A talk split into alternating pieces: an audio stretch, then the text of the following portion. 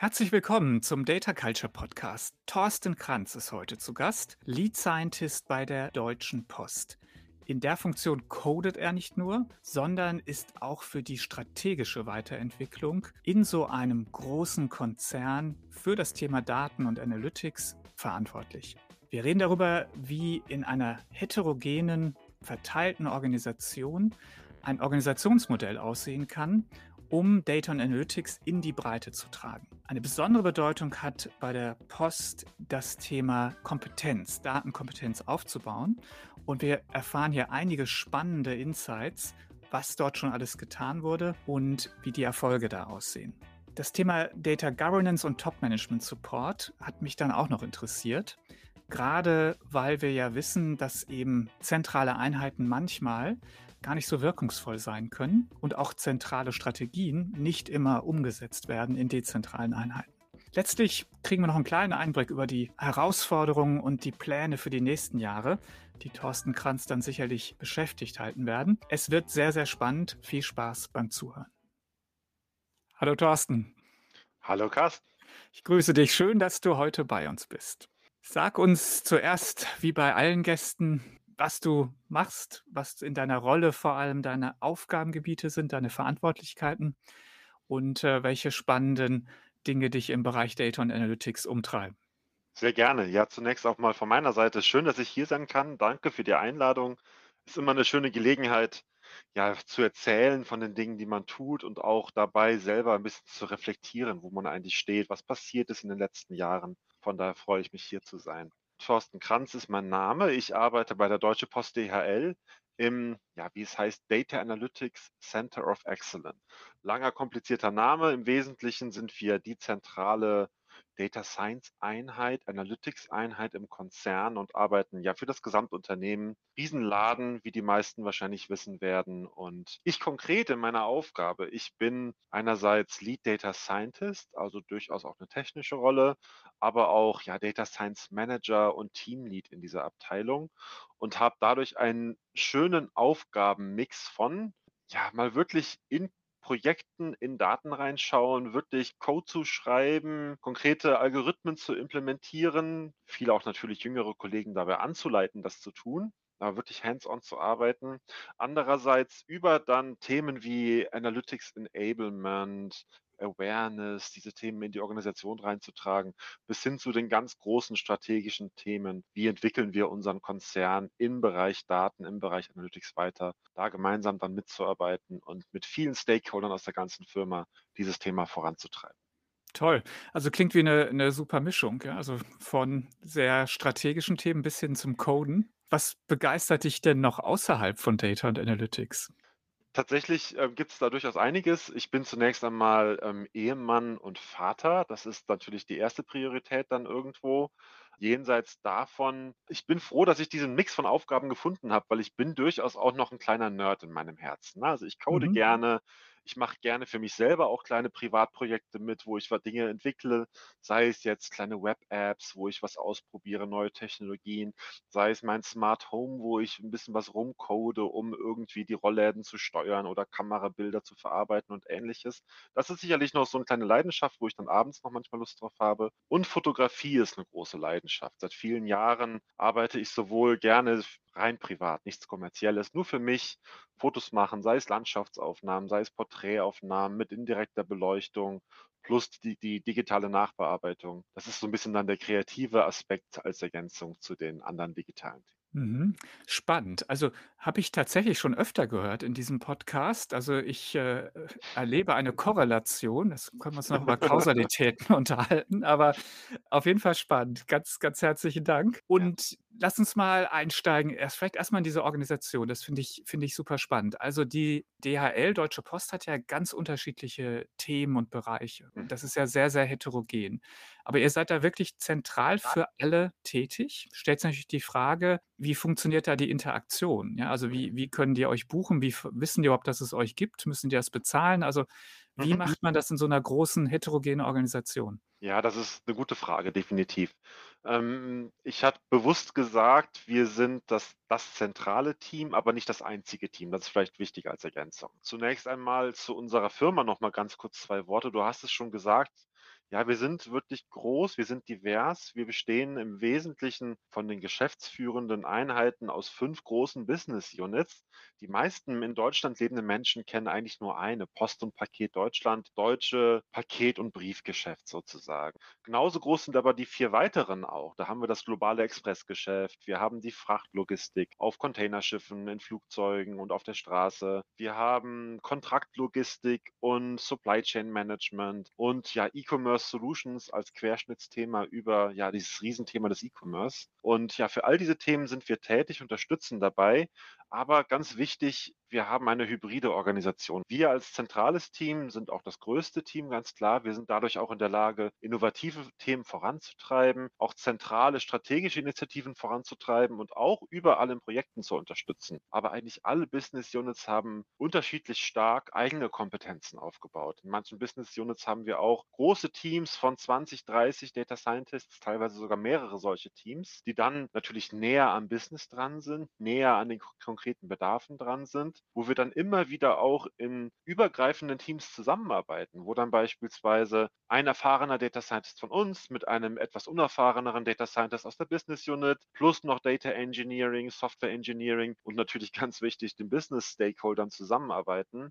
Und wir da auch immer mehr es jetzt schaffen, einerseits Wissenstransfer zu den Kollegen in den Business Units zu etablieren, aber auch eine natürliche ja, Wechselbewegung auch, dass wir Talent bei uns groß werden lassen. Wir sind auch schon seit einigen Jahren aktiv. Diese Mhm. Kollegen dann nach einigen Monaten oder Jahren eben in die Business Units wechseln und dann da eigene Teams aufbauen. Okay. Ganz wichtig und ganz hilfreich.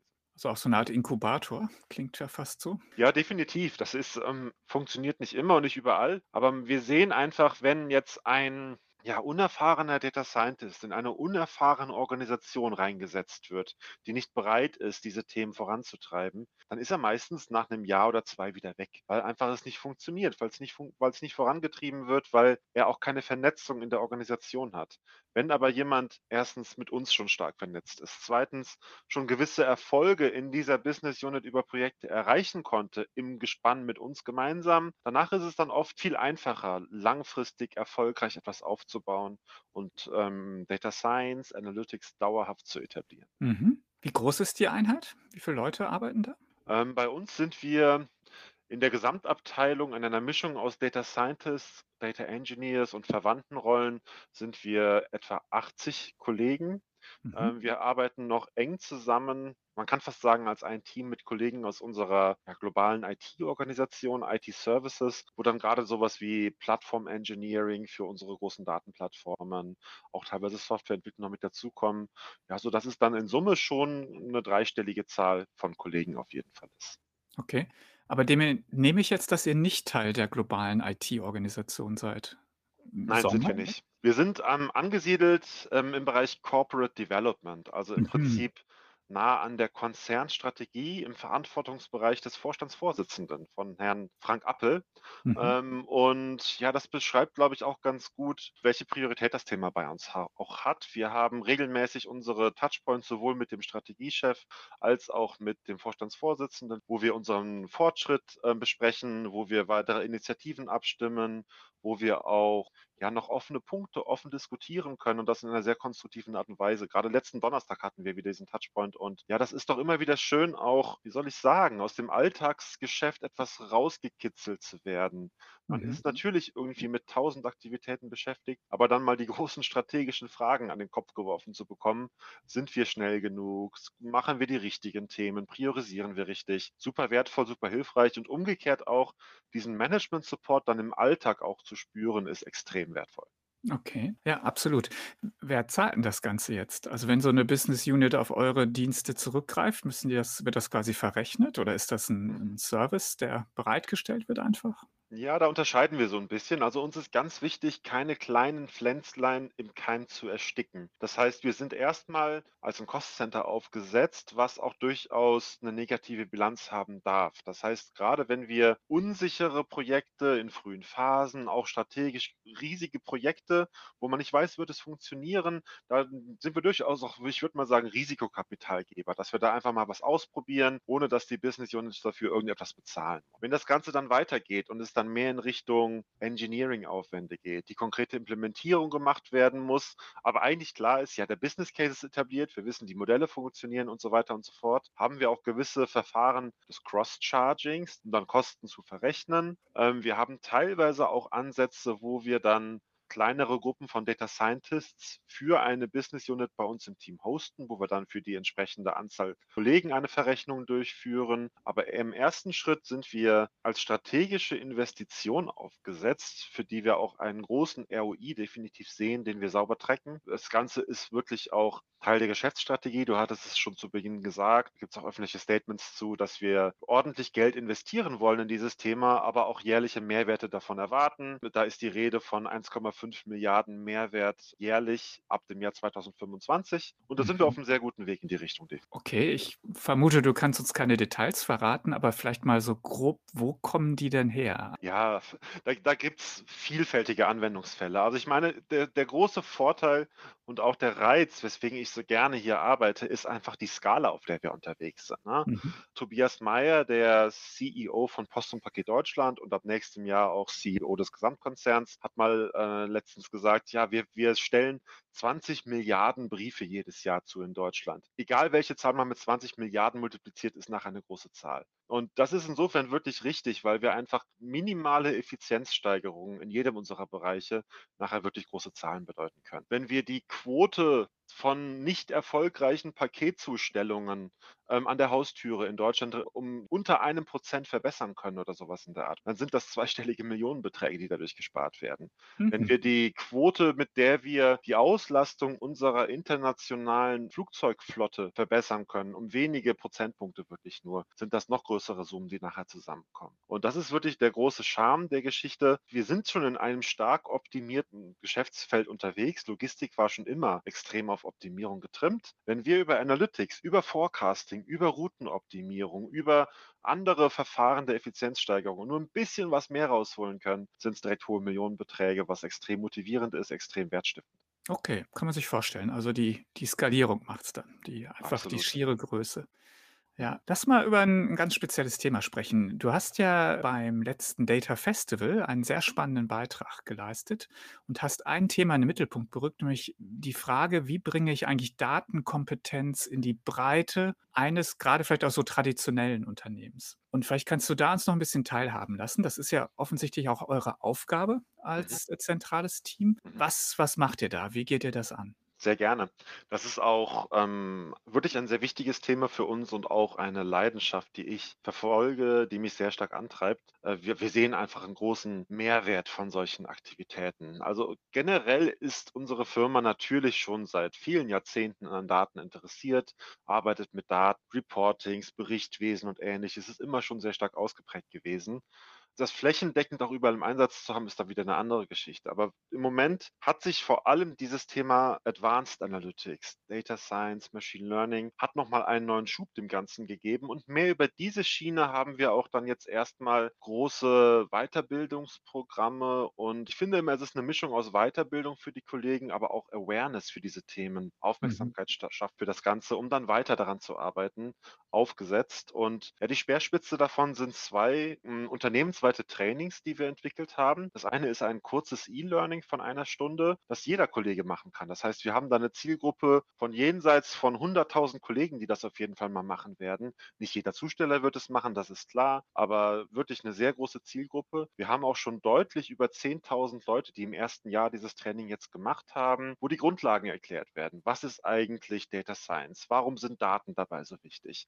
Was passiert in dem Bereich schon? Welche Use Cases haben wir schon, die wirklich einen Unterschied Unterschied für uns ausmachen im Alltagsgeschäft. Und dann auch so Fragen, die jeden Einzelnen betreffen, wie, wie kann ich zur Datenqualität beitragen? Wie kann ich neue Ideen, ähm, Use Cases mit reinbringen in dieses Themenfeld, auch wenn ich selber kein Data Scientist bin, aber welchen Anteil kann ich an dieser Reise haben, um unser Unternehmen weiter zu befähigen? Das ist das E-Learning, wirklich sehr große Zielgruppe, für jeden verfügbar im Intranet. Und als zweites Standbein des Ganzen haben wir ein ganztägiges Training entwickelt. Die Hauptzielgruppe sind dabei Manager oder auch Projektleiter, also auch durchaus koordinative Rollen, aber auch sehr, sehr viele unserer Board-Member haben das mittlerweile gemacht. Das, Mhm. fing es an. Auch Frank Appel hat sich den ganzen Tag Zeit dafür genommen, um das zu tun.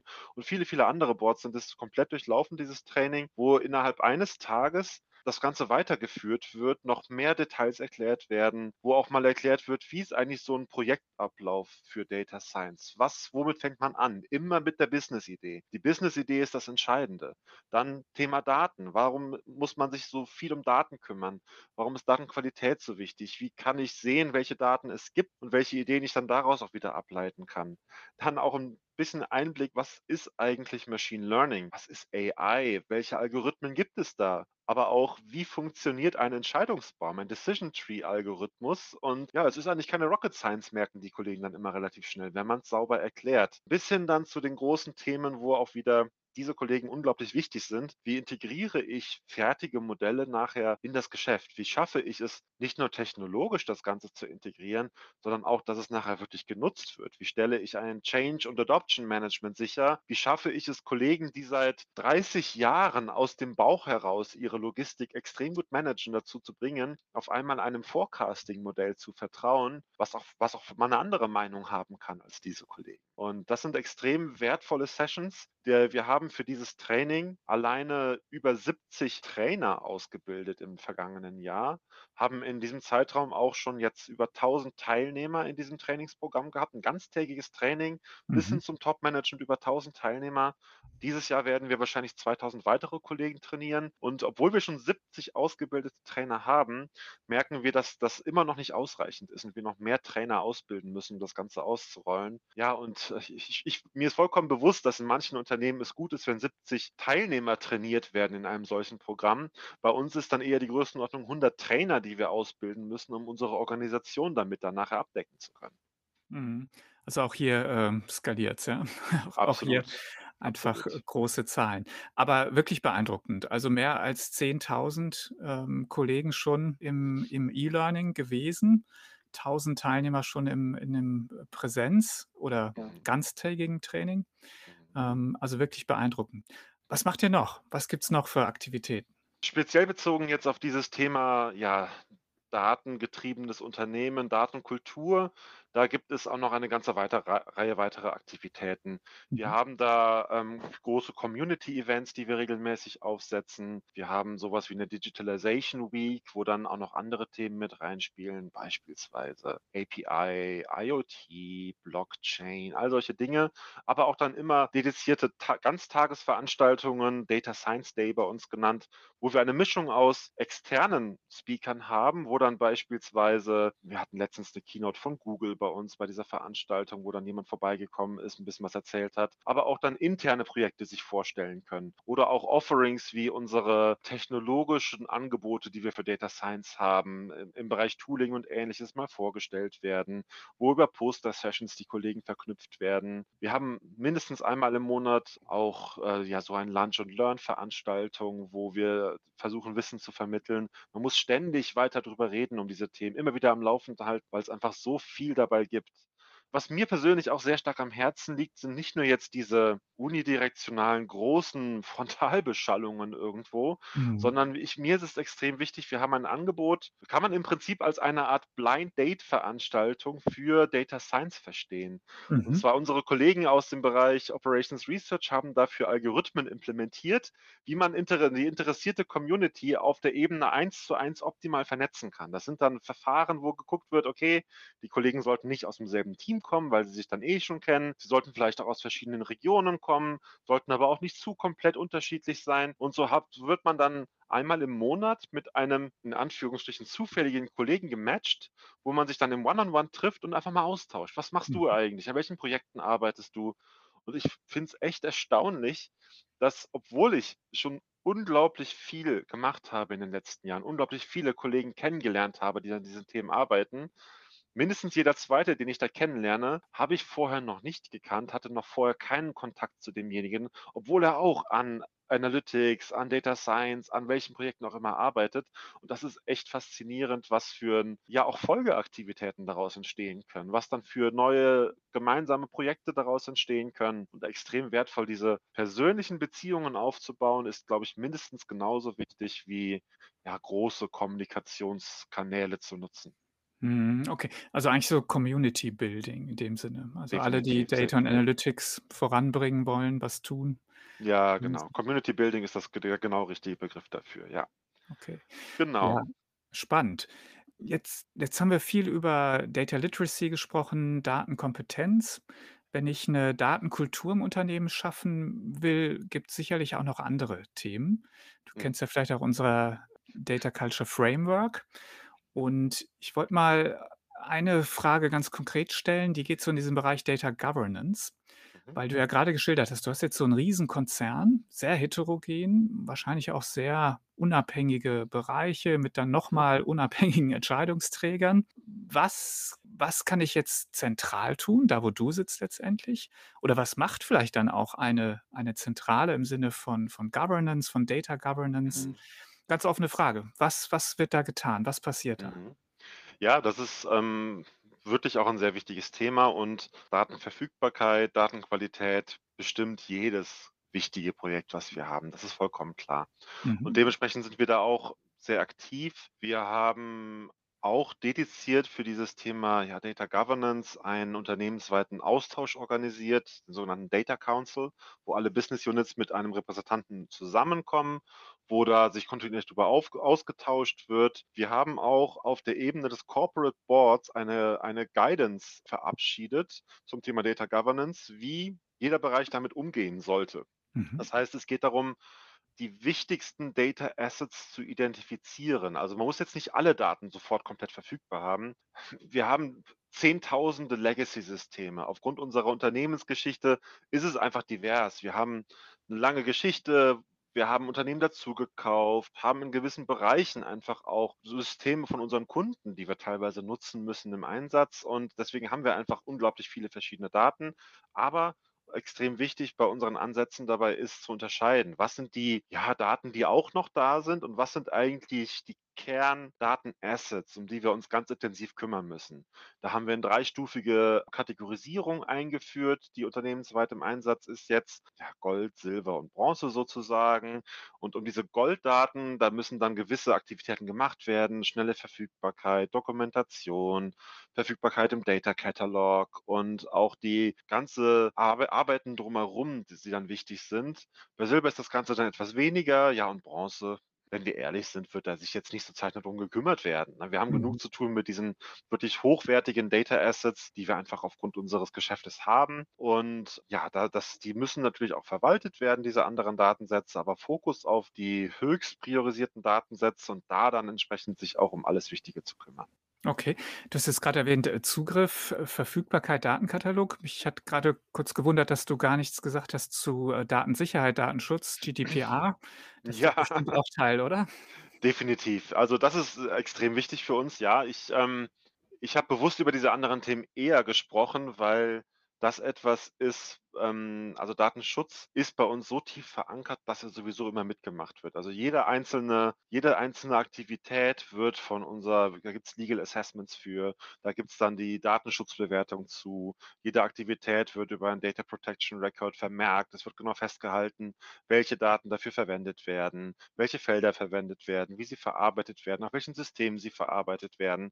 Das ist etwas, was bei uns sehr stark verankert ist. Wir haben auch in vielen Bereichen sogar noch dann die Mitbestimmung des Betriebsrates dabei, weil sobald Daten ja, unsere Mitarbeiter betreffen, was sie ja meistens irgendwie tun, wenn sie unsere operativen Prozesse betreffen, dann ähm, haben wir auch da immer die Abstimmung mit dem Betriebsrat, die durchgeführt werden. Das hat zur Folge natürlich, dass gewisse Abstimmungen dann ein bisschen Zeit brauchen. Das dauert dann mal ein bisschen, bis man loslegen kann mit etwas. Aber das ist etwas, was ich auch umgekehrt zu schätzen gelernt habe. Man muss dann manchmal eine Weile warten, bis alle Checkboxen auch getickt sind, bis es dann losgehen kann. Aber wenn, dann läuft es auch. Dann haben wir wirklich auch dann eine Maschine am Laufen, die dann das die Exekution bis zum Ende ermöglicht, die dann auch einen dauerhaften Betrieb ermöglicht, über Jahre hinweg in großen Skalen und vollkommen sauber abgeklärt. Definitiv, ja.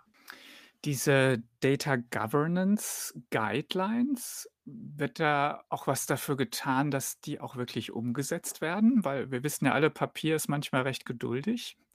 Und ähm, ich sage mal ein Beispiel, was uns bei Bark hier ständig begegnet, ist eben, dass, dass viele Unternehmen sozusagen den Kampf gegen die Datensilos aufgenommen haben, weil sie sagen, das ist eigentlich der, einer der größten Verhinderer der digitalen Transformation und ähm, haben da aber zum Teil echte Probleme, ja, weil sie sagen, das ist gar nicht so einfach. Ja, Ist das ja, bei euch so ähnlich? Ja, natürlich. Natürlich ist es immer Entscheidungen zu treffen, Strategien zu entwickeln, ist die eine Sache. Diese nachher umzusetzen, zu implementieren, ist kom steht auf einem komplett anderen Blatt irgendwo, ne? Mhm. Das bedeutet dann, dass man natürlich dann 'ne entsprechende Organisation unten drunter braucht, die das Ganze auch dann durchführen kann. Es bedarf der Kompetenzen, das Ganze auch wirklich dann zu tun. Das sind Dinge, an denen wir kontinuierlich arbeiten. Es bedarf aber auch ja, der Kultur es dann auch tun zu wollen, ne? Und dann auch Mhm. quasi der Wille der Wille, dass Daten auch ausgetauscht werden. Und das ist ein Mix von Themen, die bei uns, glaube ich, da relevant sind, ne? Also einerseits, man merkt ganz stark, dass wenn man über Success Stories kommt, dass dann da auch daraus viel abgeleitet wird. Wenn man Beisp Beispiele hat, wo aus der Zusammenarbeit von verschiedenen Bereichen mit ihren jeweiligen Daten für beide nachher Mehrwerte entstanden sind oder Wechsel im wechselseitigen Austausch Mehrwerte entstanden sind, manchmal auch nur einseitig Mehrwerte entstanden sind. Das ist definitiv hilfreich. Aber auch hier, ich hatte eben schon von ja, Executive Support gesprochen, von auch einem C-Level Unterstützung für dieses Thema. Und auch hier muss man sagen, sind wir sehr froh, dass wir das wirklich auch bis ganz nach oben haben. Wir haben da sehr klare Aussagen zu, dass immer gegeben die rechtliche Machbarkeit. Man darf nicht vergessen, wir sind auch legal gesehen eigenständige Firmen, die dann Mhm. miteinander kooperieren. Immer das gegeben ist die klare Vorgabe, dass wann immer Datenaustausch sinnvoll ist, das Ganze auch gelebt werden soll und auch gemacht werden muss. Bis hin zu den Aussagen, dass wirklich, ähm, wenn jemand auf seinem Datensilo hockt, dann ist er wohl an der falschen Stelle und sollte sich vielleicht nach einem anderen Job umschauen, was dann wirklich auch ja von unserem Vorstand teilweise gesagt worden. Wow. Und äh, das wirkt? Jein. Es wirkt bis zu einem gewissen Level, sage ich mal, ne? Nachher in den alltäglichen in den alltäglichen Diskussionen ist das dann irgendwann auch Schall und Rauch. Das ist dann nachher auch nicht so, dass es damit dann jede Tür und Tor geöffnet wird. Es setzt aber natürlich erstmal die Grundlage für eine Diskussion und die Basis und die und die und die Marschrichtung sozusagen irgendwie vor. Man muss dann wiederum auch sich sehr stark um persönliche Ressentiments kümmern, auch persönliche Sorgen, weil natürlich nachher auch andere dann im Zweifel rechtliche Probleme bekommen könnten, wenn etwas falsch läuft oder so, ne? Oder auch vielleicht, ähm, persönliche Nachteile vermuten und so weiter, Mehrarbeit vermuten. Aber doch, wir sind auf 'm guten Weg, dann in der Balance von von ganz oben die entsprechende Guidance zu bekommen und andererseits über viele, viele, viele kleine Initiativen auf allen Ebenen unten drunter das voranzutreiben. Aber ja, wir sind noch lange nicht am Ziel. Da das will ich auch keine kein falsches Bild jetzt zeichnen. Ich finde, wir sind auf 'nem sehr guten Weg, aber haben auch noch 'n weiten Weg vor uns. Ja, absolut. Aber nochmal zurückkommend auf diese Aussage, ich finde das natürlich trotzdem schon eine wirklich starke starke Ansage eigentlich, ne, an die Organisation. Und, ähm, ich kenne viele andere Unternehmen, da würden sich die Data und Analytics Verantwortlichen das wünschen, ja, wenn es so einen starken Top-Management-Support gibt und so klare Ansagen. Insofern glaube ich schon, dass das natürlich erstmal eine gute Basis ist, Ja. ähm, auf der man aufbauen kann? Ja, definitiv. Da sind wir sehr froh drum, sehr dankbar für. Und offen gesprochen ist es auch ein Grund, warum ich mich nach meiner Zeit als Berater bis 2019 war ich als Berater in den Themen Data Science, Machine Learning unterwegs, auch in der Management und Strategieberatung. Das war einer der Gründe, warum ich mich danach auch für unser Unternehmen entschieden habe, weil ich einfach fest davon überzeugt bin, ohne diese klare Guidance, ohne diesen klaren, ähm, Support und auch den Willen zu investieren, auch wenn's mal wehtut, ähm, funktioniert das einfach nicht. Und das ist hier komplett gegeben. Deswegen arbeite ich gerne hier. Super. Okay, also klang alles jetzt ja wirklich super. Jetzt vielleicht noch mal 'n kurzen Blick. Du hast ja gesagt, ihr seid auf'm Weg. Nicht alles ist natürlich schon da, wo's sein soll. Was sind denn jetzt so die wesentlichen Initiativen? Also, wo zu sagen, wo liegen jetzt noch mal wirklich Erfolgsfaktoren auch, die du dir jetzt so in den nächsten, sagen wir mal, Monaten, Jahren vornimmst? Ich glaube halt neben der Abarbeitung der vielen Use Cases und Business Cases, die wir noch auf dem Plan haben, das auch immer weiter zu treiben, gibt es für uns schon auch im Bereich der Data Culture und Co. noch große große, ja, nächste Schritte, die wir gerne gehen wollen. Ich habe davon gesprochen, dass wir gewisse Trainings schon aufgesetzt haben. Wir haben neben diesen großen Awareness und, ah ja, Einstiegstrainings haben wir auch jede Menge Expertentrainings schon aufgesetzt für Data Scientists bis runter zum, ja, wirklich, äh, fortgeschrittenen Themen. Ich glaube aber, dass wir in dem Mittelbau jetzt oder was heißt glaube ich, da haben wir Initiativen auch zu gestartet, dass wir die Befähigung auch von größeren Teilen des Unternehmens noch mehr zu tun, noch weiter vorantreiben wollen. Das heißt so Data Literacy auch, ich sage mal, eher im Bereich des Reportings, im Bereich der des deskriptiven Analytik, jetzt gar nicht fortgeschrittene Sachen zwangsläufig, dass wir das noch in weitere Kreise reintragen wollen, dass wir auch die Selbstverständlichkeit, wie dann von Teamleitern bis hin zu verschiedenen Boards in Entscheidungsprozesse auch immer Daten mit einbezogen werden, dass es da auf jeden Fall noch Baustellen gibt, an denen wir auch arbeiten. Das impliziert natürlich Tools, die wir alle schon haben. Ich meine, guckt ihr eure Landschaft für BI und Reporting an. Wir haben wahrscheinlich alles irgendwo im Haus so ungefähr. Ähm, aber natürlich haben wir da diverse Tools im Einsatz. Die Frage ist dann eher, wie es genutzt wird, wie auch die Kompetenzen dafür da sind, wie auch die Kultur geformt wird, dass äh, auch Entscheidungen in Frage gestellt werden können, wenn nicht die in, entsprechende Evidenz dafür da ist, basierend auf Daten. Das sind auf jeden Fall Themengebiete, an denen wir begonnen haben zu arbeiten, dauerhaft weiterarbeiten werden und auch das als dauerhafte Reise verstehen, die bestimmt nicht ähm, morgen, übermorgen oder nächste Woche zu Ende gehen wird.